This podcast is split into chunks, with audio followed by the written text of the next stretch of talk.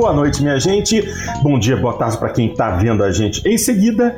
Hoje é sexta-feira, dia 18 de fevereiro de 2022 e está entrando no ar mais uma edição do Jogando Papo, o podcast também videocast, onde não basta jogar, é preciso debater. Edição de número 208 no ar e, obviamente, vamos trazer hoje as notícias mais interessantes da semana no que tange ao universo dos jogos digitais. Obviamente, comigo estão meus queridos Cadelinho de volta e Dart Hand sempre no comando das picapes.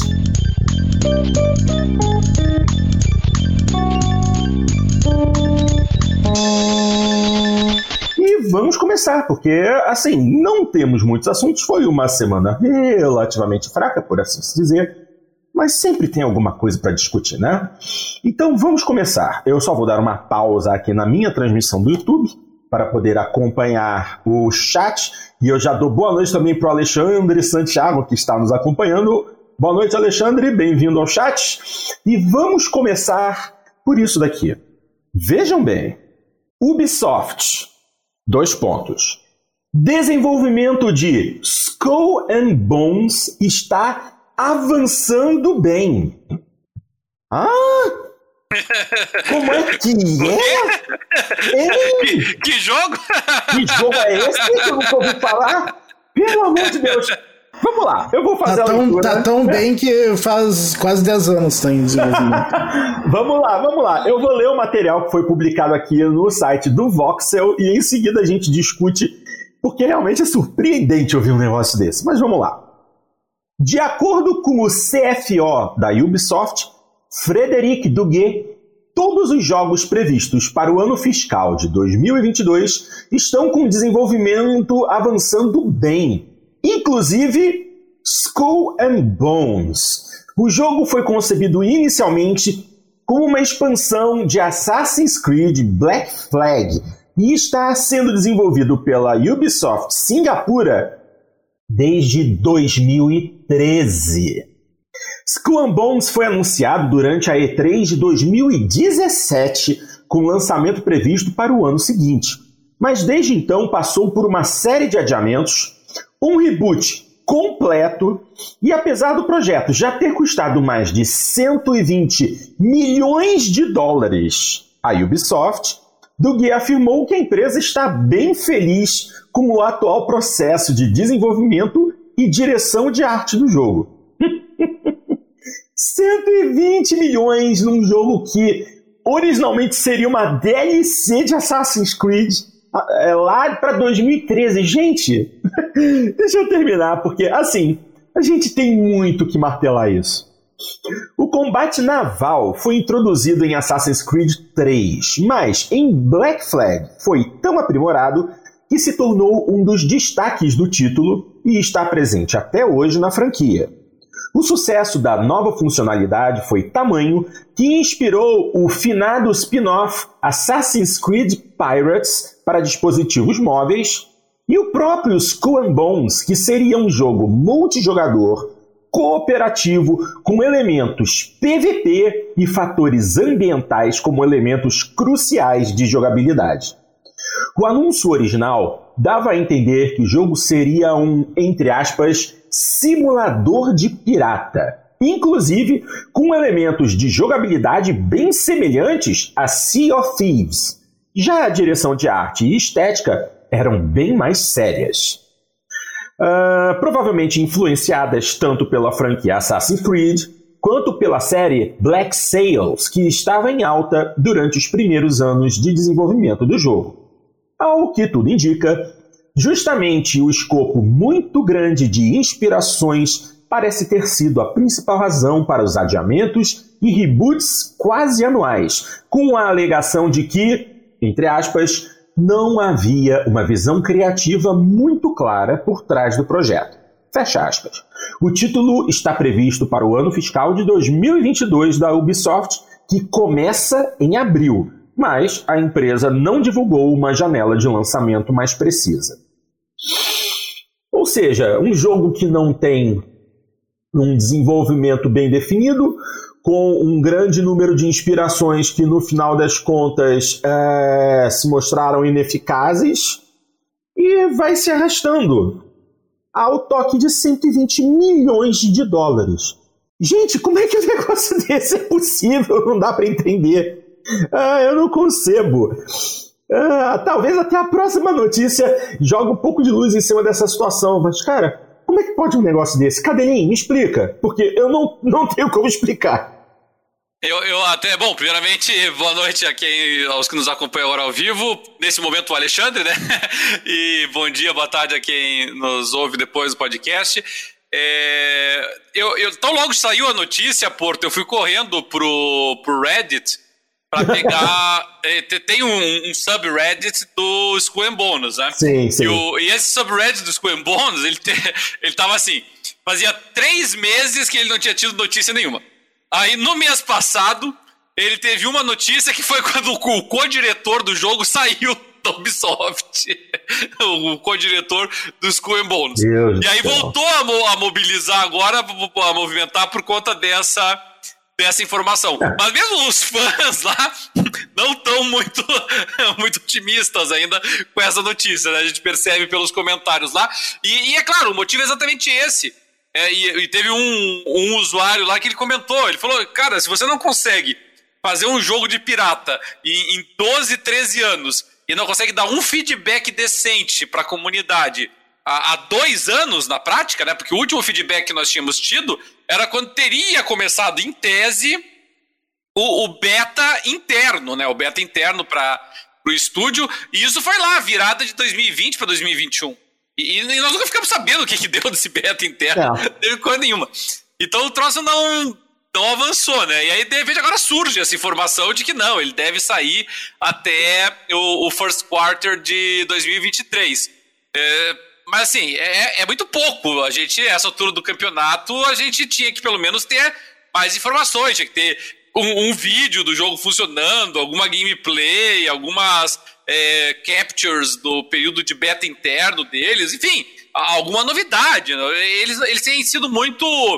É, chamar de parcimonioso chega a ser um elogio até. Eles têm sido muito relapsos com isso. É.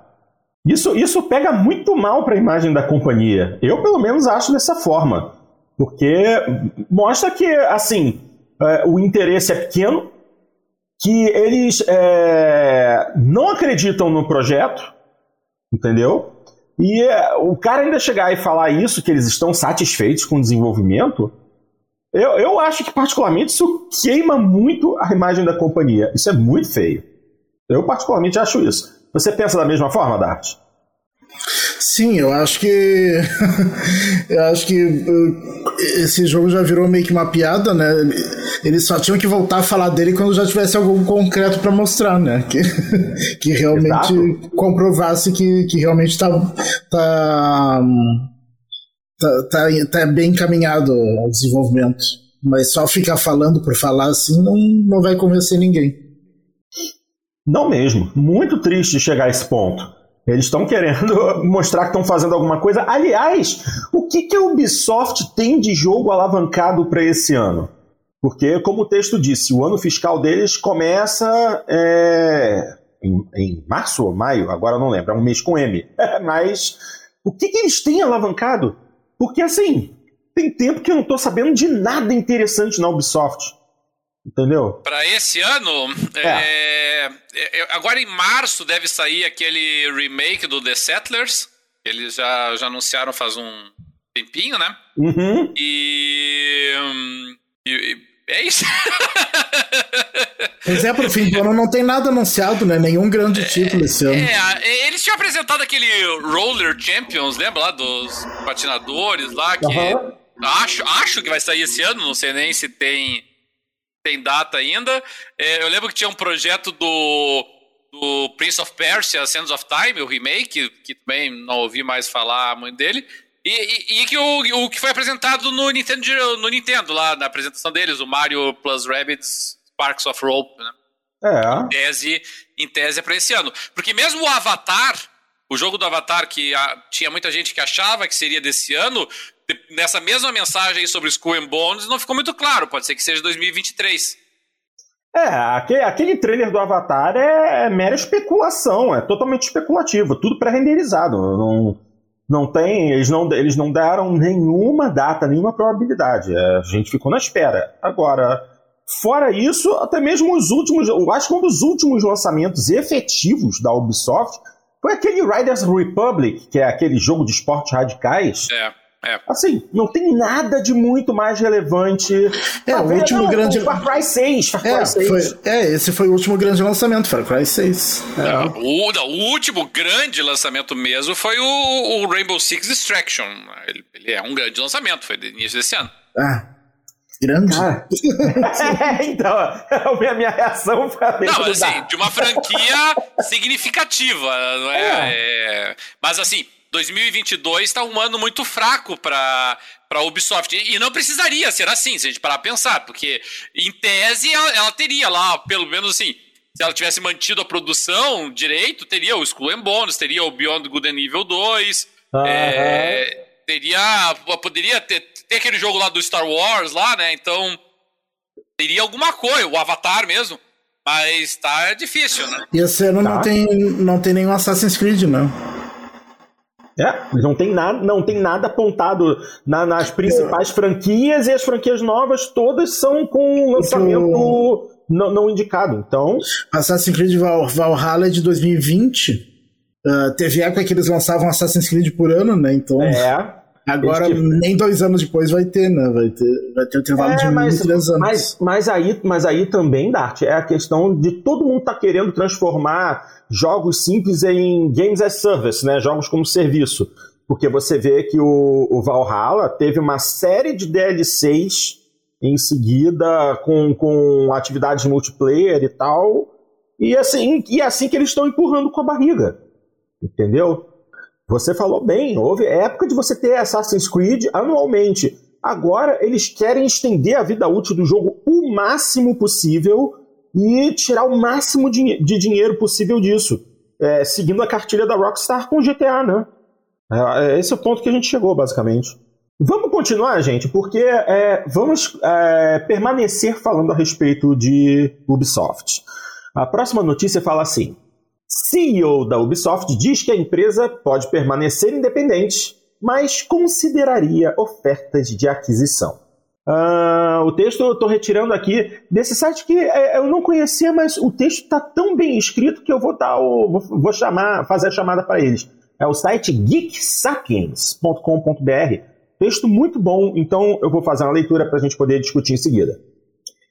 À medida que a indústria de jogos continua a se consolidar, o CEO da Ubisoft, Yves Guillemot, diz que a casa de Assassin's Creed e Far Cry, entre aspas, pode permanecer independente, fecha aspas, mas revisaria as ofertas de outras empresas. Durante a mais recente teleconferência de lucros da Ubisoft, um participante observou que a indústria de jogos se tornou um mercado de vendedores, com muitos estúdios recebendo altas avaliações em grandes negócios, como a compra da Activision Blizzard pela Microsoft e da Bungie pela Sony. Falando sobre a abertura da Ubisoft a possíveis aquisições, Guillemot afirmou que a empresa não está desesperada por um comprador, mas também não se opõe totalmente à ideia. Então agora vou fazer a leitura desse parágrafo aqui, é, dito pelo Yves Guillemot. Estamos sempre tomando nossas decisões no interesse de nossos stakeholders, que são nossos funcionários, jogadores e acionistas. A Ubisoft pode permanecer independente. Temos o talento, a escala da indústria e um grande portfólio de IPs populares, como você viu no comunicado à imprensa. Nossos IPs são procurados pelos maiores players globais em entretenimento e tecnologia. Além disso, se houvesse uma oferta para nos comprar, o conselho de administração, é claro, a revisaria no interesse de todas as partes interessadas. Fecha aspas. Mais tarde, Guillemot respondeu a uma pergunta separada perguntando por que a Ubisoft não recebeu nenhuma oferta de aquisição, simplesmente afirmando que, abre aspas, não vamos especular porque as pessoas não fizeram uma oferta. Quando pressionado sobre como a empresa pode reagir se uma oferta for feita, Guillemot afirmou que não pode comentar mais sobre isso. Os comentários de, de Guillermo são bastante neutros no geral, embora seja interessante ouvir que a Ubisoft está perfeitamente aberta a ofertas de aquisição devido ao seu tamanho. Ao longo da ligação e comunicado de imprensa que a acompanha, Guillermo e outros executivos da Ubisoft enfatizaram repetidamente que sua grande estabilidade de IPs permitiu que ela construísse uma estratégia de negócios recorrente, única e valiosa, apoiada por lançamentos permanentes como Assassin's Creed Valhalla e Rainbow Six Siege, que, como posicionado como parte do motivo pelo qual pode permanecer independente. No final, Guillermo acrescentou: Estamos investindo em novas tecnologias promissoras e temos acesso crescente a todos os locais de distribuição, plataformas, geografias e modelos de negócios, alavancando a força de nossas marcas. Assim, eu li um bando de mentiras, né? eu li um bando de mentiras. Eu só posso dizer isso. Porque, como a gente discutiu na notícia anterior, o que, que a Ubisoft está fazendo? E ele ainda citou títulos que já têm pelo menos dois anos de lançamento. Eu acho que o Guilherme está perdendo a noção. O que, vocês acham? Cadelinho, ele está ficando gaga. Olha, Porto, eu acho que para mim, isso foi ele colocando a venda a empresa. Eu, eu, não, eu não leio isso de outra forma. No, no, no, ambiente corporativo, você nunca chega em público e diz: estamos considerando as ofertas. Você não fala isso, entendeu? Você fala eh, que não, não tá à venda. Não, não entra nessa conversinha assim. Não. Então, quando você começa a dizer estamos estudando, né? Estamos é, abertos a propostas. Para mim, ele está colocando a empresa à venda. Para mim, sim, ficou muito, sim. muito claro. Mas o, o, problema da Ubisoft, e daí o que ele não respondeu, né? Por que, que ninguém fez uma proposta ainda? Ah, isso nós já antecipamos em programas passados. O, o, a Ubisoft tem o um problema que é o fato dela ter muitos estúdios pequenos, uma quantidade de, de pessoal de empregados muito grande para uma empresa do porte dela. Ela é uma empresa assim que, que possui um quadro de pessoal desproporcionalmente grande às dimensões dela. E, e, uma quantidade de, de estúdios né, e de pequenos desenvolvedores também, desproporcionalmente é, maior do que uma empresa do tamanho da Ubisoft teria. Então, é, ela traz consigo uma bagagem, né, se você compra a Ubisoft. Ela, ela te traz uma, uma dor de cabeça em termos assim de recursos humanos, de administração de pessoal, de administração de, de locais, de estúdios, de imóveis, enfim, é, é, é um pouquinho complicado. Claro que o mesmo poderia ser dito da Activision Blizzard. Né? Elas são empresas muito grandes, com muito pessoal, muita gente. Mas, mas a Activision Blizzard eram muito maiores do que, a, do que a Ubisoft em termos de faturamento anual. Então eu acho que esse é o grande problema da, da Ubisoft. Se a Ubisoft realmente está querendo ser comprada, Porto, é, eu esperaria nos próximos meses um razoável. É, uma razoável redução dos seus quadros, sabe? Eu, eu se, se, assim, se isso vier acompanhado nos próximos meses de fechamentos de estúdios da Ubisoft, se vier acompanhado aí de alguma algum volume razoável de demissões, aí para mim vai estar tá muito claro que a Ubisoft está se colocando à venda. Se ela não se movimentar nesse sentido, aí não, aí pode ser só realmente que ele esteja um pouquinho, um pouquinho gagai nas manifestações dele, né? O que tenha, tenha tido um leve, um leve lapso de razão ali durante a sua manifestação. Então é, é, é ficar de olho, mas que assim, uh, a conjuntura é favorável para a venda da Ubisoft no, sentido de que ela está com muito poucos projetos. Então, ela não, não tem uma perspectiva imediata para o futuro para alavancagem financeira. Ser adquirida por uma empresa é uma forma de você obter essa alavancagem. Né? Sim, exatamente. É, é uma situação, é uma situação interessante. Ele está querendo vender a empresa. Esse, esse tipo de informação que ele colocou nesse comunicado é, é basicamente assim: alguém, por favor, nos compre. Entendeu? De, agora que eles viram todo esse movimento da indústria, Sony fazendo aquisições, Microsoft fazendo imensas aquisições, é, é uma tentativa deles é, se colocarem à disposição porque de alguma forma eles querem fazer um dinheirinho. E eles não têm nada de interessante para lançar tão cedo. Eles, eles estão dependendo, no momento, acredito eu, daquilo que eles conseguem vender como DLC, ou então é, microtransações. É isso que está segurando o estúdio por enquanto. Se alguém injetar dinheiro neles, eles conseguem fazer alguma coisa. Mas eu acredito que não vai rolar nada nisso daí, não. É que o, o Alex falou que teve um. Foi noticiado hoje que o primeiro Assassin's Creed a bater um bi de receita foi o Valhalla. Os DLCs estão vendendo bem, pelo jeito. Exatamente, é isso que é isso que está segurando a empresa, entendeu?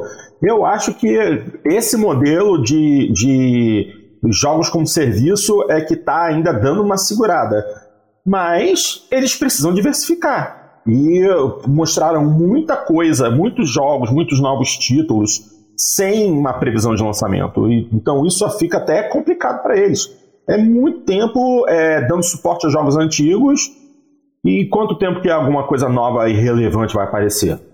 Difícil, difícil de precisar. Então vamos aguardar para ver o que acontece. Vamos ver se o tio Yves Guillemot consegue que uma alma caridosa decida adquirir a Ubisoft. Senão, Acho que a intenção dele foi, foi dizer: Ó, oh, vocês nunca ofereceram nada porque acham que a gente não quer que a gente não quer comprar, mas a gente tá, tá pensando, talvez, né? Quem sabe? É. Façam é. suas ofertas. É isso aí, é exatamente isso. Nesse nível mesmo, Dato. Só que eles que ficassem sabendo que, que eles não estão fechados. É isso aí. Bom, vamos, vamos botar um pouquinho Ubisoft de lado e vamos é, é, trazer uma notícia mais leve, mais agradável. A notícia diz assim: jogadora profissional de Tekken é demitida por piada com homens baixos. Que beleza! Notícia que foi publicada no Voxel e em vários outros lugares, mas vamos ler aqui. A jogadora profissional Tanokama, que estava com sua carreira em ascensão jogando Tekken no Japão, foi mandada embora de sua equipe de esports depois de fazer comentários ofensivos contra homens de baixa estatura. Olha que beleza! Durante uma live da Cyclops Athlete Gaming para quem trabalhava, Tanokama comentou que, abre aspas, homens que têm menos de 1,70m não têm direitos humanos. Fecha aspas. A fala pode ter sido uma piada, mas não foi bem recebida pelos patrocinadores da Cyclops Athlete Gaming, como a Red Bull e a Alienware. Alguns fãs de Tanukama salientam que Jinken, palavra japonesa para direitos humanos, é usada como uma gíria nos esportes no Japão para um item ou personagem cobiçado pelos jogadores. De todo modo, a jogadora realmente estava querendo tirar um sarro de homens baixos, como ficou claro em seu primeiro pedido de desculpas. O tweet agora já foi deletado, mas nele, Tanukama comentava que apenas expressou mal o seu amor por homens altos. Olha que beleza! O tweet foi deletado porque o pedido de desculpas foi considerado pequeno e informal Agora, na página. Mas, assim, ah. pequeno que nem os homens ou não? Ai, meu Deus. Ai, eu mereço. e que não é aquele, é aquele pedido de desculpa que é assim, ah, eu peço desculpa a quem se sentiu ofendido, e não desculpa porque eu falei merda, né? É, é, é, é. Uma graça. Agora, na página, da, na página oficial da jogadora de Tekken, existe um pedido mais completo e formalizado, onde ela diz estar arrependida por sua postura, que teria sido, abre aspas, imprópria para uma atleta de esportes e um membro da sociedade. no fim, a Cyclops Athlete Gaming optou por encerrar o contrato de Tanukama. Um contexto importante a se entender nessa situação é que, no Japão, recentemente foi decidido que Jogador profissional é uma carreira com licença e registro oficial. As organizações de esportes no país seguem, então, num esforço para o reconhecimento desse status, o que passa muito pela imagem dos jogadores e a maneira que eles se comportam publicamente. E é isso. realmente, nesse ponto, é, se eles querem transformar realmente um jogador, ou um jogador, um mero jogador, num jogador profissional, com uma carreira reconhecida, é importante que a pessoa tenha um pouco de autocontrole na hora de sair falando besteira, né? Ainda mais do Japão. Então, tadinha, olha como eu tô morrendo de pena dela. Mas, ah. Ainda mais que é uma coisa que não tem nada a ver com. o que, que, tem a ver homem baixo ou alto para jogar videogame, né? Bom, eu tive a oportunidade de ler num outro site que essa não é a primeira vez que ela se mete em confusão por falar besteira. Se fosse, se fosse luta de verdade, talvez tivesse algum. É, exatamente. seria algo mais sério. Mas, de qualquer forma, qual, é a, qual era a necessidade? É só mais uma que, que, que tentou é, lacrar e acabou se ferrando. Eu entendo assim. Ela quis dar uma de engraçadinha, entendeu? Eu sou, eu sou, eu sou mais, eu sou mais bacana que o resto. Falou uma besteira, não mediu, não, não pensou, não mediu o tamanho da besteira que estava falando. E agora pagou e, e, pagou caro, né? Porque ela já vai ficar com a imagem dela queimada no Japão. De repente ela vai precisar até ir para algum outro país tentar a carreira como jogadora profissional. Porque esse tipo de coisa que ela fez é, é muito mal visto no Japão. Então, ver o que vai acontecer com ela. Alguém gostaria de fazer algum comentário a respeito dessa notícia lamentável? E no, e no Japão tem muito, tem muito homem alto, né? Tudo baixinho. É, eu acho que ela também não pensou muito bem nisso, né? A gente sabe que realmente a estatura média do japonês é relativamente baixa. É, não tem japonês gente alto, muito alto. É, japoneses altos são, não são a, a grande maioria.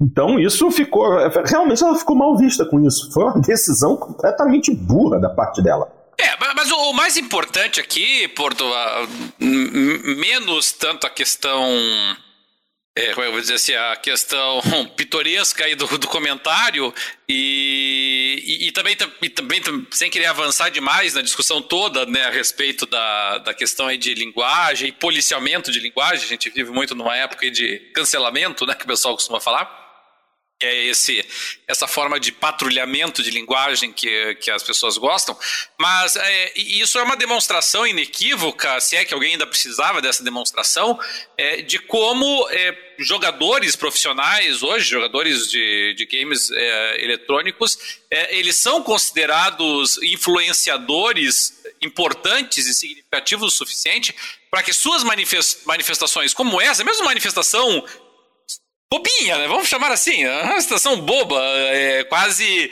é, cômica que ela fez assim, é quase anedótica, né? Mas até isso acaba pesando. Porque isso é uma coisa assim que, se a gente parar pensar assim, 10 anos atrás, é, era virtualmente impensável isso, sabe? Ah, o que ele faz? Ele, ele é um jogador de videogame muito famoso e ele fez um comentário que pegou muito mal aqui ninguém dar uma pelota para ele. Entendeu? Qual é a importância disso? E, e hoje em dia, assim, é, todos esses jogadores, é, é, é eles estão sujeitos a um escrutínio é, tão intenso quanto jogadores de futebol, quanto é, praticantes de esportes em geral. realmente eles ganharam um status e uma importância é, muito, muito grande para tudo que eles fazem. E a maior parte deles, até, até o dessa garota, eu nem sei a idade dela, mas a gente tem que lembrar que muitos deles são muito, muito jovens, muito garotos ainda. Então, é volta e meia a gente fica com aquele negócio do tipo, ah, o jogador de futebol tal fez não sei o que, ah, mas ele é, é um garoto, ele tem só 25 anos. e, e aí a gente vê é, muito dessa gurizada, assim, no meio do esportes em especial, com 15, 16, 17, 18 anos já, já sofrendo esse tipo de, de escrutínio. Então, é, é uma coisa que tem que ser levada muito em consideração, porque eu sei, vocês sabem, e muitos dos nossos ouvintes sabem que, que os nossos filhos, nossos é, sobrinhos, nossos é, irmãos mais novos, dependendo do caso, é, todos eles, é, hoje em dia, vivem muito essa realidade de estar presente é, em redes sociais, em grupos, e acompanhando e, faz, e fazendo tweet, fazendo, fazendo streaming, fazendo. E, e, a gente nunca sabe exatamente, a gente pensa assim, ah, isso é só uma brincadeira, ele tem lá mil seguidores, e você acha, ah, isso não tem importância nenhuma. E acaba ganhando uma importância maior do que o que a gente imagina. Então tem que ter um certo controle, um cuidado muito grande nisso, porque é, eu, é, eu digo pasme porque ninguém jamais ia imaginar que, que jogadores, ainda que jogadores profissionais de videogame, de jogos eletrônicos, se tornariam influenciadores. Mas se tornaram. e, e, com uma importância muito grande no que dizem. Hum, complicado. Complicado. Esse mundo em que a gente está sempre conectado e que todo mundo quer aparecer de alguma forma na internet, traz esse tipo de situação. Vamos lá, vamos lá. ok, minha gente, próxima notícia, e essa daqui é uma notícia meio chata para quem curte esses jogos de terror bacanas que tem saído por aí, mas é proprietário de um console da Sony. A notícia diz: Martha is Dead será censurado no PlayStation. Isso vai atrasar um pouco o lançamento da versão física para os consoles da Sony. A notícia que eu estou tirando aqui do The Enemy. Vamos lá. A Wired Productions, estúdio responsável por Martha is Dead, revelou através do Twitter que a versão do jogo para PlayStation 4 e PlayStation 5 será censurada. Então a reportagem tem aqui a imagem do tweet e eles fizeram uma tradução aqui, então vou fazer a leitura dela. Uh, a, a equipe de produção afirma que o jogo é uma aventura narrativa recomendada apenas para o público adulto, tendo jogabilidade em cenas e temas potencialmente desconfortáveis que podem perturbar alguns jogadores. Então, agora direto do Twitch. Tanto a Wired Productions quanto a LKA têm sido sempre abertas e honestas quanto ao conteúdo de Martha is Dead, sendo as representações sensíveis no jogo constantemente comunicadas aos meios de comunicação social desde que o título foi anunciado em 2019. É com pesar que tivemos que modificar a experiência de jogo nas versões de PlayStation 4 e PlayStation 5 com alguns elementos que não são jogáveis. Após, de, após mais de quatro anos de paixão e trabalho árduo, a produtora LKA necessita agora de tempo extra para fazer essas alterações não planejadas. Felizmente, as alterações não vão afetar o lançamento digital do jogo, apenas o lançamento das versões físicas para os consoles da Sony. A produtora não entrou em detalhes sobre o que exatamente será censurado no jogo, então podemos esperar que sejam algumas cutscenes ou talvez alguma mecânica problemática. No Twitter, usuários especulam que talvez seja uma cena onde os jogadores ah, retiram a pele de um cadáver para utilizar como máscara. Ah, e tem o vídeo. Ah, cruz, incrédulo. Ah, por isso, por isso que eu não jogo essas coisas. Deixa eu terminar aqui. É, a versão que você. A versão Agora eu quero será... jogar. Agora, Agora você jogar. vai jogar, né, Dati? Eu te conheço. a versão que será lançada no PC, Xbox One e Xbox Series X e S não terá nenhuma censura. Martha's Dead será lançado no próximo dia 24 de fevereiro. Ah, cara, que assim, não. Já, já, já fechei a janela. Incrédulo, cara, que coisa horrorosa. Não, tô fora, tô fora. É, ah, mas... Assim, é, é, ok, eu não sou o público-alvo. Mas aí vocês veem, eu estou sendo informado e eu acabei vendo que realmente esse título não é para mim. Agora, o poder de uma empresa de ordenar que a produtora altere o jogo, acho um pouquinho demais. Altere porque é uma desenvolvedora desse tamanho, né, Porto? A, a, a, isso é, é uma prática, e, e, aqui não sou eu que estou dizendo, são os próprios sonistas dizendo isso. É, a, a, Sony ela é muito infame nesse tipo de coisa. Ela tem mania de posar de puritana e de, de fazer sinalizações de virtude quando, é, quando são pequenos desenvolvedores. Aí ela chega lá, vai, vai lá e esmaga e impõe as coisas para os pequenos desenvolvedores. Agora, quando a, a Warner vai lá e coloca cenas gráficas no Mortal Kombat, aí não tem problema, né? É. Aí você pode é. fazer o que você quiser. Você pode eh, atravessar uma faca no olho, você pode fazer um raio-x do testículo do cara explodindo. Aí não tem problema nenhum, aí tá tranquilo, né? Outro exemplo é o, o, Call of Duty. Teve um Call of Duty, acho que o último Modern Warfare, o reboot do Modern Warfare, uhum. tem uma cena que tu que o teu personagem tortura alguém. Uh, e. No remake ela foi limada. E a Sony não, não censurou isso. Não. Ah, ah, a Sony não, não, não, é, não, é, não é remake, tá. é o reboot, é, é, o reboot. é um jogo diferente. Uh, e a Sony não censurou isso. Ah. Tem isso, né? Tá certo que no, no, menu do jogo tem a opção de tu, de tu tirar essa parte, né? Eles avisam isso no início do jogo e tu pode não jogar essa parte. É, mas, mas você é avisado. E a própria produtora do jogo é uma produtora. O problema é justamente ela ser uma produtora pequenininha. É, ela, não tem, ela não tem força para dizer o que, que ela pode ou não pode botar no próprio jogo. Porque a Sony ela, ela, como, como o, o Cadelin disse, a Sônia é uma puritana. fecha, seu, fecha sua linha de pensamento, Cadelin. É, você viu que foi rápido. É, é, a Sony detectou. A Sony detectou que você tava falando mal, tava, tava falando do puritanismo dela e te deu uma cortada. Vamos é, ver se eles não, tá... não fazem você cair agora. Eles estão aprendendo, estão aprendendo com a Nintendo, quer dizer, como vamos censurar o pessoal que tá falando, falando da gente. Eu, eu mencionei o Call of Duty, dele em que dois anos atrás teve um jogo que tinha uma cena de tortura, que tu, tu torturava um personagem. Last, Last of Us? É, Last of Us Part 2? Ué, é. Tem um Entendeu? É, da cena... própria Sony.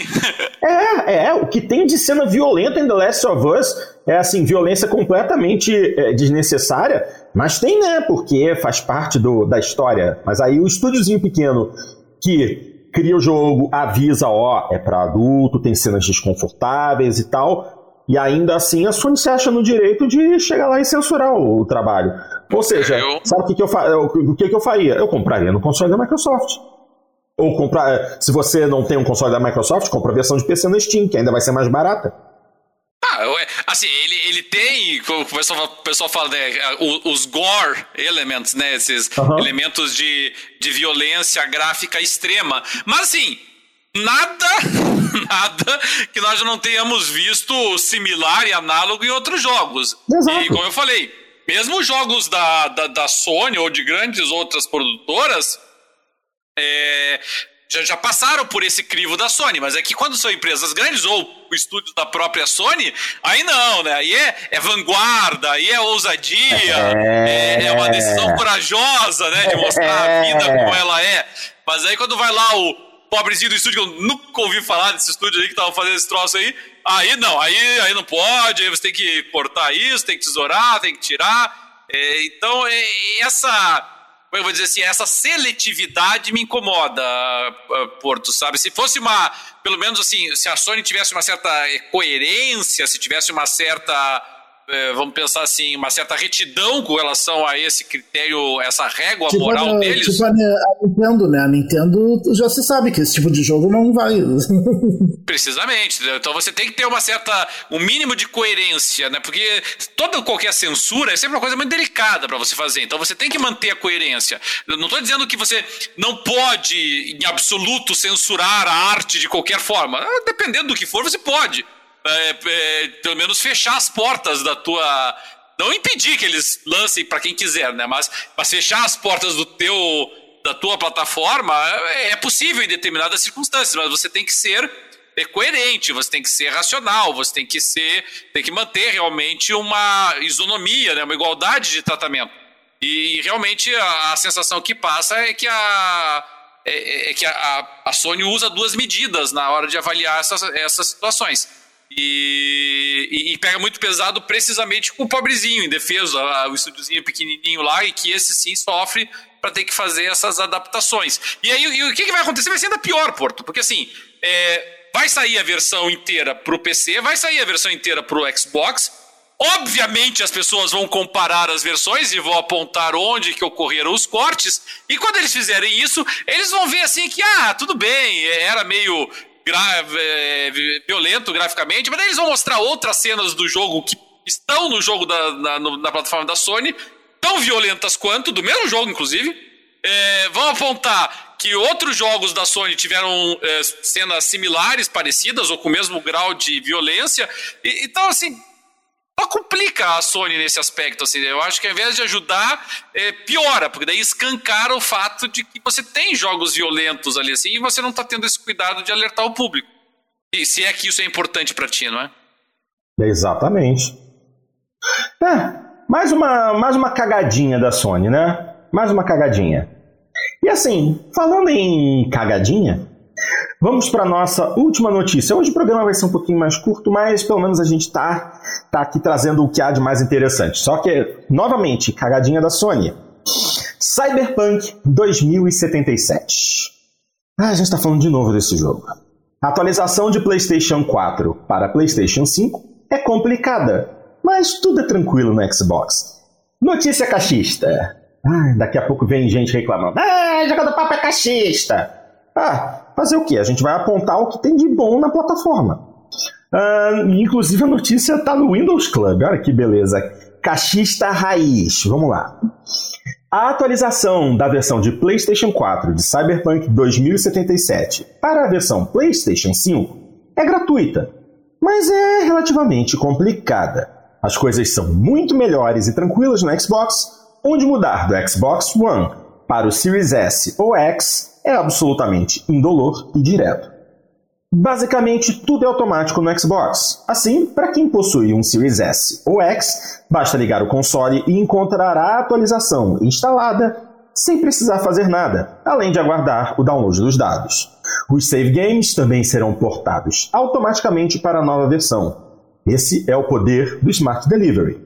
No PlayStation 5, no entanto, todo o jogo precisará ser baixado novamente, já que o console o considera ele como um aplicativo separado e não uma atualização.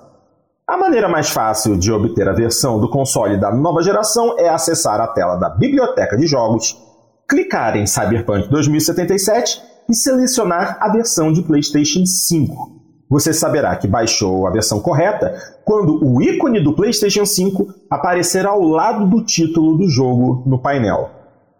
Pausa, eu vou continuar a ler daqui a pouco. Gente, isso é absolutamente ridículo. Você ter, você poder ter as duas versões do jogo instaladas ao mesmo tempo. Ser aplicativos separados. E isso é, ocorre em vários jogos. O jogo que tem versão de Play 4 e Play 5 são dois jogos separados. Você é, é, e, e, às vezes a licença não é nem válida para os dois. Tem jogos que você compra de PlayStation 4 que você tem que pagar pela atualização. Aí quando você paga pela atualização é como se você estivesse baixando um jogo novo. Aí você pode ficar com os dois jogos lá. Enquanto alguns jogos você já tem a atualização garantida, você não paga nada mais por isso, mas ainda assim você pode ficar com duas versões do mesmo jogo instaladas, cara. E tem muita gente que acaba se enganando e baixa a versão errada do jogo. Exatamente onde eu ia chegar. Não preciso falar mais nada. Vamos continuar então. Uh, uh, para trazer os save games para a nova geração, porém, o procedimento é um pouco mais complexo. De acordo com a página de suporte do título, você precisa carregar os é, saves do PS4 e baixá-los no PlayStation 5, superando o requisito de estar inscrito na PlayStation Plus para usar os salvamentos na nuvem. Se você jogou a versão de PlayStation 4 no PlayStation 5 em retrocompatibilidade, não será necessário manter a primeira versão instalada. O console localizará os saves e os baixará na nova versão. O processo não é tão complexo quanto o de outros títulos, como Final Fantasy VII Remake e Marvel's Avengers, mas ainda é mais complicado do que deveria, principalmente diante do sistema rival que automatizou e simplificou tudo. E é isso. Não tem muito mais o que se falar. As escolhas da Sony com relação ao PlayStation 5 é, sob o pretexto de maior segurança e coisa e tal, se mostraram absolutamente terríveis. Eu ainda não consigo entender por que, no PlayStation 4 eu posso externar meus save games para um pendrive e levá-los para o PlayStation 5, mas o PlayStation 5 não permite a mesma coisa. Eu posso copiar save games do Play 4 para o Play 5 através de um pendrive, mas eu não poderei externar esses save games para um próximo console. Ou, de repente, o meu PlayStation 5 dá defeito, é, ele vai ser trocado. Ele não vai ser consertado, ele vai ser trocado. Como é não, que eu isso, fico? Eu sou obrigado isso... a ter uma conta PlayStation Plus para fazer um backup é... na nuvem? Isso é um absurdo. Isso não seria problema nenhum se, se a nuvem fosse independente da assinatura, né? Fosse Exato. Que, que nem é na, na Microsoft. Na Microsoft, exatamente. Não precisa assinar Live Gold nem, nem Game Pass Ultimate para ter save na nuvem. Exatamente. Eu sou uma pessoa que, que, vive preocupada com meus save games. Eu, eu sempre faço backup dos meus save games do PlayStation 4. Mas os, os back, eu, assim, eu eu não sei como é que são meus save games do, do Xbox 360, porque eu tive medo de fazer cópia dos meus saves para nuvem na época do 360. Eu lembro que haviam muitas reclamações, que haviam problemas na sincronização, que tinha gente perdendo save game, então eu acabei não empurrando meus save games do 360 para nuvem. Mas eu nunca tive problema com save game no, no Xbox One sempre salvou na nuvem rapidinho. A sincronização, dependendo do jogo, é rápida. Tem alguns jogos que os save games ficam gigantes, então a sincronização leva tempo. Mas, assim, não é o caso de todos os jogos. Muito chato, muito chato ver gente é, é, passando dificuldade para fazer um processo que deveria ser absolutamente indolor. E a Sony continua com essa, essa decisão trágica de fazer com que o jogador precise sofrer para conseguir é, é, carregar os seus save games. Muito triste. Agora, alguém aí jogou já o, o, o a, a, por mais tempo a atualização do Cyberpunk? Dart? Porque eu só joguei uma meia hora. É, eu joguei bem pouquinho tempo. Eu achei que ficou muito bonito, né? Ficou com ray tracing, então ficou lindo. Mas uh, é, eu, eu... eu, vi pessoas uh, pessoas comentando que essa é a versão que deveria ter sido lançada no lançamento. que finalmente é. eles arrumaram o jogo. É, basicamente isso, porque o que, que você consegue notar de diferente? Filtragem de texturas melhorou muito, iluminação melhorou a beça, e assim, você jogou a versão com Ray Tracing, ou seja, você baixou o frame rate para 30 quadros por segundo, já que você é uma pessoa que não consegue diferenciar 30 e 60 quadros.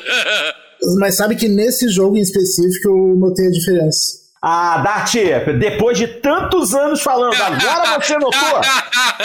Sério? Sabe por quê? Ah. Uh, em 30 frames a impressão que dá é que o é que o personagem está mais pesado, andando mais devagar. E em 60 frames não. ah, bom. Mas em jogos eu não consigo perceber isso. Não.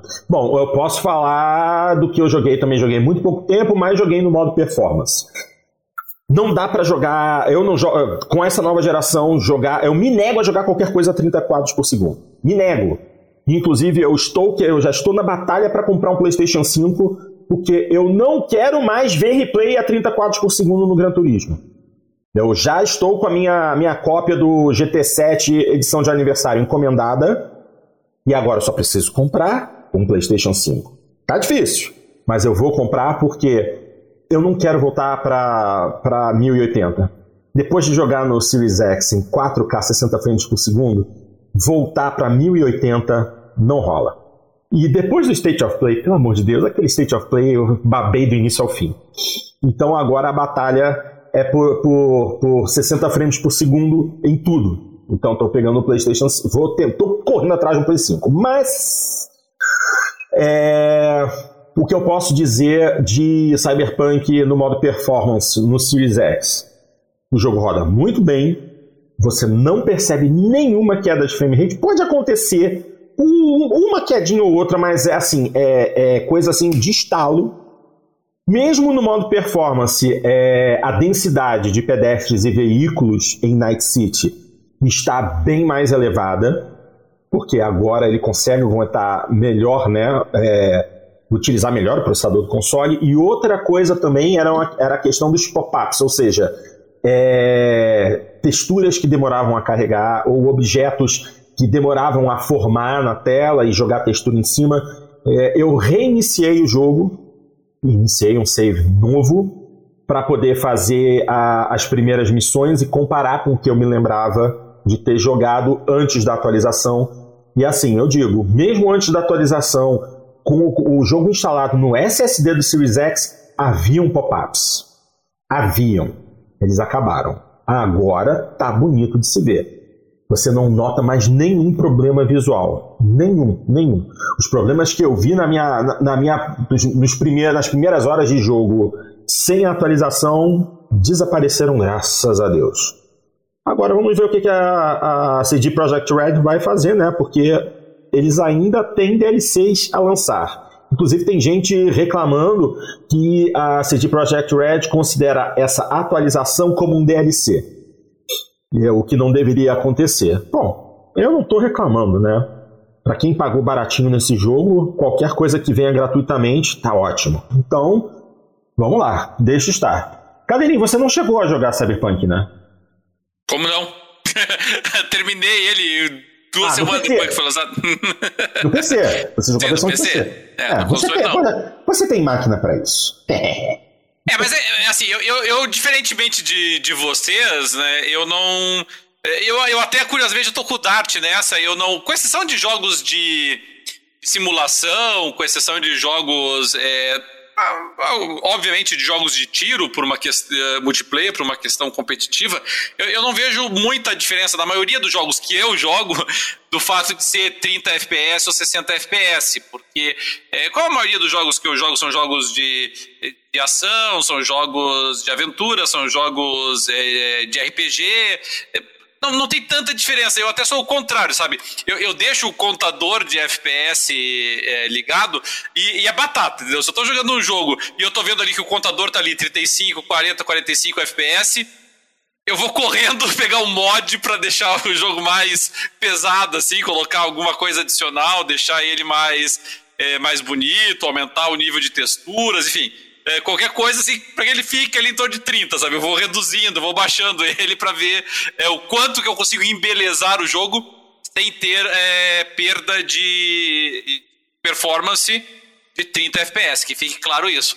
É, agora, essa questão toda, né, Porto, é, é, a parte infeliz da história, que é você é, precisar esperar ano e meio aí para que o jogo finalmente apareça de forma mais ou menos é, como deveria ter saído lá no começo. E agora já é tarde demais. Agora você já, já sofreu um desgaste imenso, já sofreu uma perda de credibilidade enorme no mercado. Então você está tentando salvar o que dá, mas é, é, é, realmente muito triste né, que a gente tenha perdido essa oportunidade de lançar um jogo melhor acabado por ocasião do, do, do seu lançamento. Agora eu, eu, dificilmente voltarei a jogar ele. Eu, assim como eu não jogo é, remasters, eu não costumo jogar é, assim, jogos que estão sofrendo atualizações para melhoria de performance. Eu jogo do jeito que a empresa deu. Claro que enquanto eu estou jogando, se a empresa é, lança atualizações, lança as patches, eu vou baixando, vou colocando, lógico. Mas eu não, não vou assim terminar o jogo, ah, agora eu vou voltar a jogar para ver o que, que o patch afetou o jogo. Não vai acontecer e com certeza não em Cyberpunk 2077. Então, realmente, eu não, não é o que me empolgue muito, não. Mas espero, assim, que tenha tido gente com paciência, esperado até esse momento e possa curtir agora o jogo como ele deveria ter sido jogado lá atrás, né? É o que eu pretendo fazer, porque eu fiquei chateado de ver é, os problemas da, da geração anterior arrastados para dentro desse console novo. Mas agora que está tudo bonito, eu vou dedicar um tempo a, a Cyberpunk. É, agora, eu acho que interessante mesmo é esperar algum DLC com conteúdo interessante, ou talvez é, se a CD Projekt tivesse a capacidade de desenvolver com alguma atividade multiplayer cooperativa seria ótimo. Isso aí eu acho que daria uma vida, uma vida maior ao jogo. Mas, infelizmente é o que temos, então é o que dá para fazer. Senhores, acreditem se quiser, zeramos os tópicos para hoje. Gostariam de trazer mais alguma informação ou será que a gente pode fechar o programa? O que, que vocês decidem? Opa! Eu tenho. então, por favor, por favor. É que o. Bom, nós tivemos o lançamento agora, não tivemos oportunidade de testá-lo, mas tivemos o lançamento do, do, do, novo Horizon, Horizon Forbidden West, que está com uma boa recepção crítica, tão boa quanto o Zero Dawn, o que então já o habilita, portanto, a, a ser um dos jogos do ano, para ser ganhador do jogo do ano. Mas eu tava, agora há pouquinho, Porto, eu tava dando uma olhadinha num site, aqui eu acho que é um site que só eu e você conhecemos, a maioria do pessoal não deve frequentar, mas eu tava dando uma olhadinha aqui nas notícias do Sankaku Complex, Aham. e, e eles fizeram uma, um artigo inteiro aqui falando de como o Horizon Forbidden West está sendo acusado de apropriação cultural das Ah, tribos indígenas Ah. norte-americanas. E aí eles trazem aqui é, de, de, assim, de veículos importantes, né? Kotaku, Polygon, The Gamer. E, Ah, e aí a gente tava falando sobre essa questão de linguagem, né? Então você vê é, é, como é cansativo. Mas eu não consigo nem sequer ir em defesa da, da Sony nesse aspecto aqui. Não da Sony em particular, nesse caso, né? Mas da. Da guerrilha. mas- isso, é, nesse caso específico. Não, não, não, não tanto da mídia, eu digo, é, é, da guerrilla mesmo. Porque a guerrilla se dignificou a responder e tentar explicar essas acusações. Então, e- então por isso, porque se, se elas tivessem feito, que nem o pessoal lá do, do Cifu lá, que também sofreu essas acusações, e, e- e basicamente mandou o pessoal se fu, então aí, aí teria, teria ganho alguns pontos comigo. Mas infelizmente a Guerrilla tentou explicar. E. Ninguém merece. E, o que eu posso destacar sobre isso? O, o debate é tão idiota, ele é, ele é tão estúpido, e, e ele é tão emburrecedor em grandes aspectos, sabe? Que. As pessoas, eu, acho que ela- elas estão naquela tentativa tão grande de, de lacrar, e, e eu, eu juro, eu achava que essa altura do campeonato nós já estávamos superando essa fase, sabe? Que essas coisas meio cíclicas, né? Então, essa fase aí meio woke, eu achei tá passando já um pouco disso. O pessoal já tá naquela fase assim, de olhar para trás e tirar sarro da- do discurso woke. E, mas, mas não, ele ainda tá presente. E, e aí o pessoal vê lá, eles estão vestidos que nem eh, nativos ah, ah, norte-americanos. Eu fico pensando, mas roupas de pele, é, penas, ah, roupas é, de, de, de cambraia, de. Isso não é, é, exclusividade dos indígenas norte-americanos. Isso foi utilizado por diversas civilizações em diversos tempos da história. Se você quiser fazer o teste, procure, por exemplo, aí por lá, civilização minoana. Tá? A civilização minoana usava cocares penas, é, usava roupas que nós atribuiríamos com tranquilidade, ou a indígenas Sioux, ou a indígenas Guaranis, aqui no Paraguai, se fosse o caso, ou no, no oeste de, do, do Paraná e Santa Catarina. Então, é, você não tem. é, você, você não tem nem sequer um argumento razoável, sabe? É só com a nítida intenção de lacrar por lacrar, não é um estudo, não é uma uma coisa assim é séria, analisada com seriedade. Só que daí é, é, vem essa crítica com algum, alguma autoridade cultural e aí o outro também se acha que ela é merecedora de você dignificar uma resposta a isso. É, porque a, a, a Eloy é, é a, a grande salvadora branca num mundo em que tem diversidade de étnica. E daí? Cara, mas. Qual, qual o problema? saco, Entendeu? No mundo que tem diversidade étnica, você pode ter um herói que é negro, você pode ter um herói que é indígena, você pode ter uma heroína que é branca. É, se a maioria da população é, de onde se passa a história ali for branca, então é branco, pronto, fazer o quê? Então foi eles que ficaram. E, aí tudo bem, eles vão dizer, ah não, mas a gente tá falando dos indígenas norte-americanos porque o jogo se passa nos Estados Unidos é, pós pós-apocalíptico. Mas ainda assim, se você é, pensar assim, a que que você vai reverter em termos assim de retorno à idade da pedra ou retorno à idade, você vai se reverter a quê? Se você está olhando para a colonização inicial do- do- dos Estados Unidos, é claro que eles vão utilizar referências indígenas. Como se você quisesse fazer um jogo que se passa, é, que, que remete à população da Grécia para o período da Era do Bronze, você vai estar lá com um monte de espartanos e atenienses e pessoas vestidas daquela forma. Então, é- essa é a referência cultural local. O que teria menos sentido era a estar lá em Boston é, vestindo um kimono. Então, aí realmente seria difícil você explicar. Agora, você fazer a regressão para os nativos é, mais antigos que você conseguiria encontrar culturalmente na região é perfeitamente natural. Então, é, esse tipo de discussão é, que eu, eu acho realmente é, emburrecedora, Porto. Eu acho que você. Uma coisa é você criar e suscitar o debate de um tema importante. É, eu acho até que representatividade é um tema importante que merece ser discutido, mas o, outra é você fazer só essas sinalizações só para clickbait, só para polemizar pelo prazer de polemizar. Aí realmente eu acho que você até vulgariza, você trivializa a importância da discussão. E, e, o pior é que o Forbidden, o, o primeiro Horizon já, já tinha isso, por que, que não reclamaram? Não, reclamaram! É. reclamaram. A gente não deu muita bola na época, mas eles reclamaram até. Ai, ai. Eu não quero nem comentar isso, honestamente. Honestamente. A única coisa, a única coisa que eu gostaria de comentar foi uma notícia que eu também achei aqui por acaso. É, tá no Kotaku dizendo assim: é, Cyberpunk 2077 está totalmente quebrado para usuários do jogo na versão em disco para PlayStation 4. A versão de nova geração de Cyberpunk 2077 finalmente foi lançada essa semana após meses de atrasos.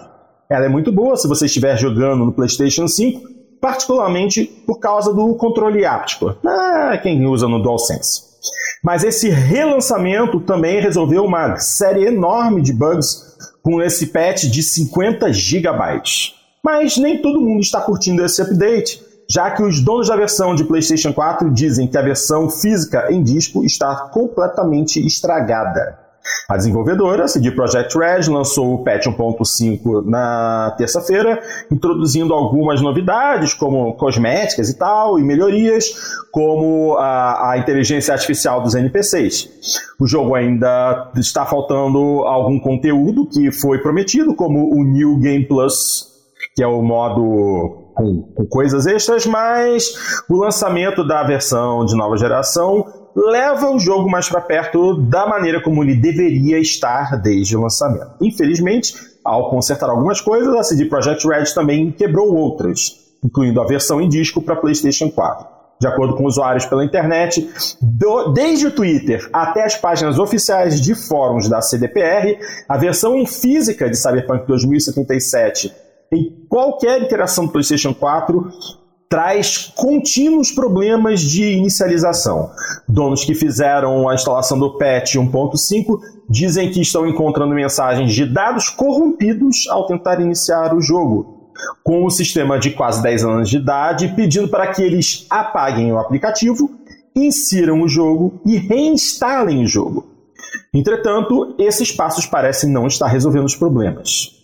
Bom, ou seja, uh, o diretor global da comunidade da CD Projekt Red, Marcin Momo, postou na página de, de, do fórum, né, desenvolvedores, que o estúdio está sabendo do problema e está investigando soluções.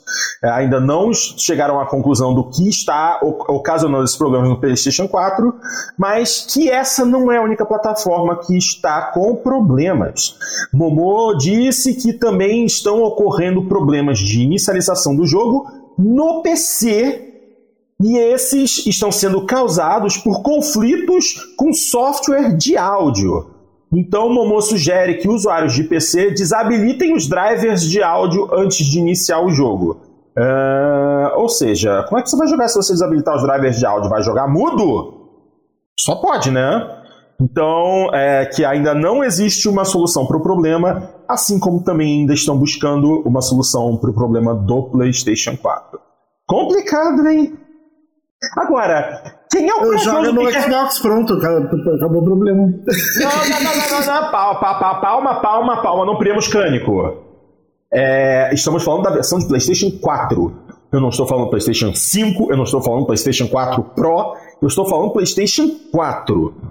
Honestamente, quem comprou para jogar no PlayStation 4 ou no Xbox One é talhado a sofrer. Ok, não está carregando o jogo porque está dando problema de corrupção de dados. É feio? É. Mas, cara, o jogo nesses consoles fica feio. É aquilo. Cyberpunk foi desenvolvido para PlayStation 5 e Xbox Series e PC. Entendeu? O, o versão de PlayStation 4 e Xbox é um. É um. Afterthought. É uma, é uma coisa que eles pensaram em fazer em seguida.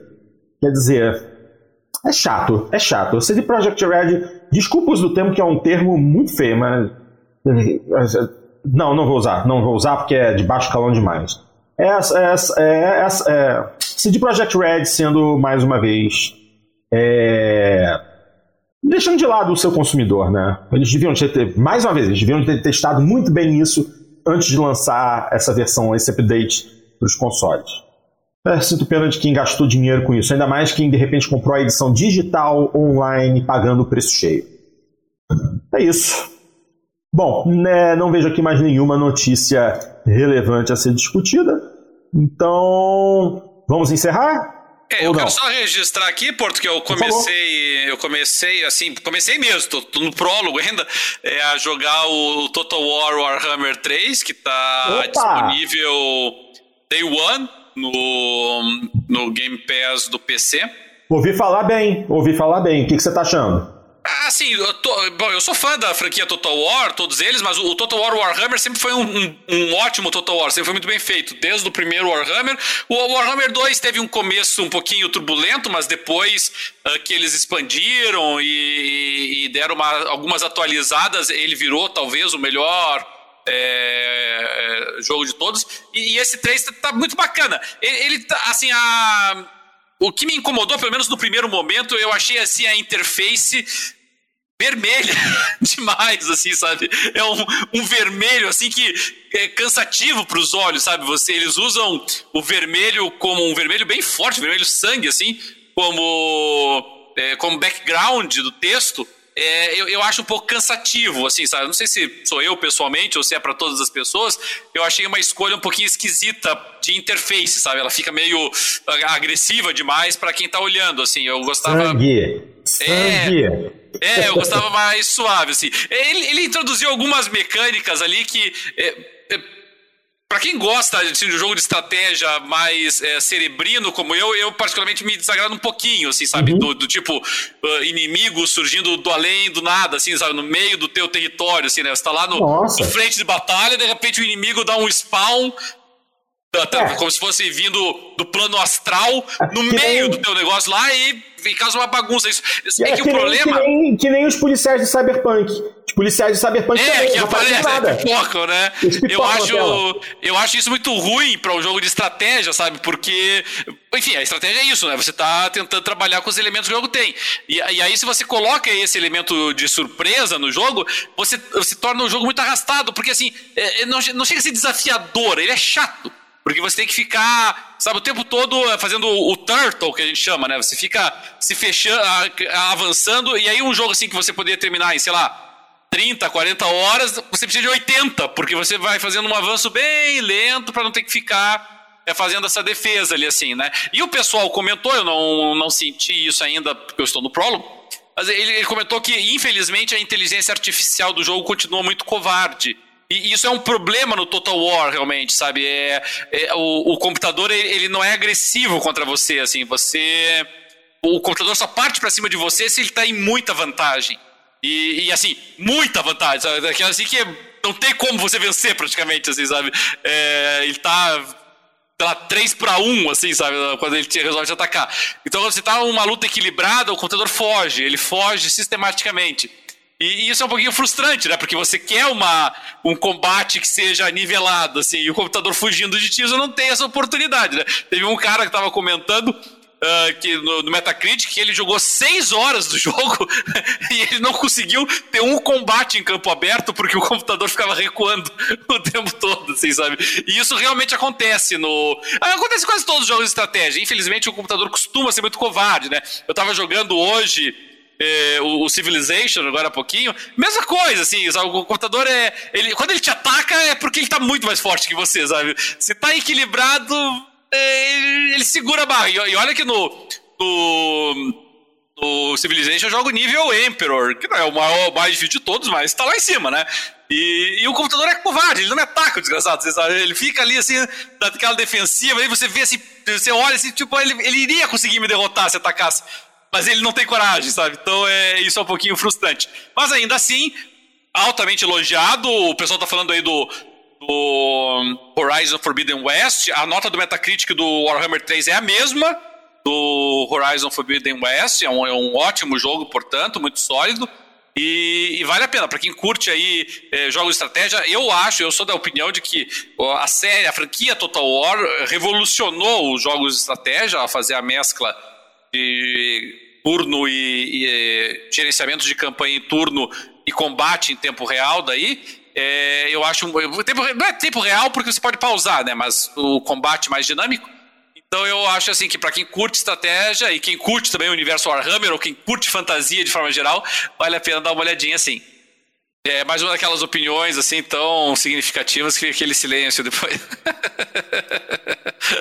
Acho que o, o não, Porto. Não, estou de volta, estou de volta. Foi rápido, mas estou de volta. Tá certo. É, o, o, Porto foi, foi, foi baixar o Warhammer 3 no computador dele lá. se, muito. Ver, se, se o Warhammer 3 funciona numa GeForce 70, 70. Não, a minha, a minha é uma, a minha é uma 940 MX. Olha que beleza. Com 4 ah, GB de vai, você vai. talvez você consiga ver o, a, a, logo. Cara, eu. Quando começar, quando começar o, o, a CG inicial, ele cai. Ele cai, exatamente. Porque aqui, aqui na minha máquina eu rodo é, Euro Truck Simulator com os gráficos no high, não no opa, médio, no alto. Opa. É ultra, no alto, a 30 frames por segundo tranquilo. Como é um jogo que tem um ritmo lento, arrastado, eu não me incomodo com 30 frames por segundo. Então, pro que, pro que é, ele vai rodando uma boa aqui no meu PCzinho. Ai, ai, só rindo mesmo. Mais alguma coisa, senhores? Tinha um jogo que tinha saído agora, eu acho que era de. que era de. É um, é um indie, se chama My Truck Games. Esse roda em qualquer, qualquer computador, Porto. Se quiser dar uma olhadinha. Ele tá por 14 reais. É uma produção individual do Chris. Esse é o nome do desenvolvedor. Chris. é, é engraçado isso. Mas eu lembro que no passado haviam algumas. Sempre tinha alguém desenvolvendo um título é, de um estúdio bem pequenininho com uma pessoa, duas pessoas, três pessoas. E eu lembro que um jogo que eu gosto muito, inclusive ele está instalado aqui no meu notebook e ele roda super bem, é um jogo de corrida chamado Live for Speed. Não é Need, é Live. Viver para velocidade. Mas eu posso dizer para vocês, é um jogo excelente. Graficamente, ele já está defasado, porque é um título que já está em desenvolvimento há pelo menos uns 15 anos. Mas qualquer um pode é, chegar, comprar e, assim, é um jogo que tem uma física de simulação absolutamente excelente. Gosto muito. Tem uma versão demo que você pode baixar, ele é pequenininho, é, ele não depende de uma máquina poderosa para rodar, tanto que no meu notebook ele roda super bem, a 90 frames por segundo. E assim, é um jogo muito bacana. Eu acho que para quem quer experimentar um Blast from the Past, acho que Live for Speed é legal. É, é, dá uma chegadinha em lfs.net baixa a, a versão de demonstração. A versão de demonstração, na verdade, é o jogo completo. Você só precisa pagar pela licença para poder desbloquear o conteúdo. E eu fiz isso. Eu paguei em libras esterlinas para poder desbloquear o conteúdo, porque vale a pena. É, é, os veículos eles são é, cópias de carros reais, mas com nomes diferentes. E, assim, toda a parte de mecânica, suspensão, transmissão, pneus, tudo você pode ajustar nos carros, é muito legal. Vale a pena. É, esse do. Esse que eu te falei aí, esse. Esse My Truck Game, eu, eu achei interessante que, embora seja um jogo independente e os gráficos dele denunciam um pouco isso, mas é, ele é muito focado precisamente na simulação física do, do, veículo, né? Então ele é, ele está todo concentrado na física de deformação e, e, e, da suspensão do veículo. Ah, tá, tá. É então, um jogo ele, soft mod physics. Isso, exatamente. Então ele mostra ali assim, né, como é que ele ele fez ali a, a parte da física da, do, do aro e do é, como que ele a, anexou ali, né, o, o, o, aro sólido preso ao eixo, preso à suspensão, com as molas, a suspensão presa a todo, a, a todo o frame, né, toda a, a estrutura. E, e, uma das, e um dos usuários, que aí sim é, você percebe, né, um dos usuários chegou e disse que ele próprio ele é um motorista de caminhão. E ele disse ah. que, é, que é, é o melhor simulador de física de movimentação do caminhão que ele já viu, sabe? Ele falou assim que uh, os outros ele fica com a sensação de que o veículo é muito leve e esse realmente dá a sensação de um veículo pesado mesmo. Legal. Me diz, me diz, o, nome, me diz o nome preciso do jogo. O nome do, nome do jogo é Trucker? Não, My Truck Game. My Truck Game. My é, ele, é, ele, é, bem simples. Por enquanto ele é. Ele tá em Early Access, ele é quase uma. Não, vou chamar de tech demo porque é uma sacanagem que o cara, assim, né? Mas ele não tem missão. Ele é basicamente você rodando e, e, e tendo um fio do. Do, do, truck, assim, sabe? Não, então, é, é no estilo de Beam and de Drive, mesma coisa. É. Eu já tô vendo o videozinho dele rodando aqui no, no Steam. E assim, a ideia é excelente. É, assim, é simplista? É. Mas, assim, da mesma forma que BeamNG é um jogo que, é, recebendo apoio da comunidade, vai receber atualizações, vai melhorar visualmente. E eu já, já tô gostando realmente de ver como o chassi do caminhão se movimenta quando ele está circulando no piso irregular. É bem realista. Interessantíssimo. É. Interessante. Achei legal, tem. Tá bom. E, pô, 14,49? É, posso dar uma chance. Boa. É, o, o Pre perguntou se, se, estamos todos preparados para Elden Ring. ah, me desculpa, Pre. Ah, ah. ah, o Bernardo perguntou se eu joguei Hot Pursuit remasterizado. Que remasterização? Não tem remasterização nenhuma. É simplesmente o Hot Pursuit portado para os consoles novos. Agora, remasterização não tem nenhuma, porque, por exemplo, o jogo roda em 30 quadros por segundo no PlayStation 4 e no Xbox One. Se você quiser 60 quadros por segundo, One X ou PlayStation 4 Pro para cima. Mas as texturas, a iluminação, é tudo idêntico à versão de PC. Se você tem a versão de PC do Hot Pursuit, é a mesma coisa que você está jogando os remasterizados nos consoles. Mesma coisa. Foi a maior enganação da EA. Sorte que eu, é, que eu consegui uma cópia, mas não paguei porque eu recebi uma cópia de avaliação, que eu fiz um review desse jogo. E uma pena, né, Porto? Porque o Hot Pursuit era. Ah, risco de dizer que foi o quê? O melhor Need for Speed da. Eu, eu, foi um dos que eu mais curti. O mapa é. aberto dele era muito bom, bastante variado. A, é. As corridas eram interessantes, as corridas temáticas eram bem legais. E, assim, eles, eles inclusive eles tiveram que tirar conteúdo do jogo.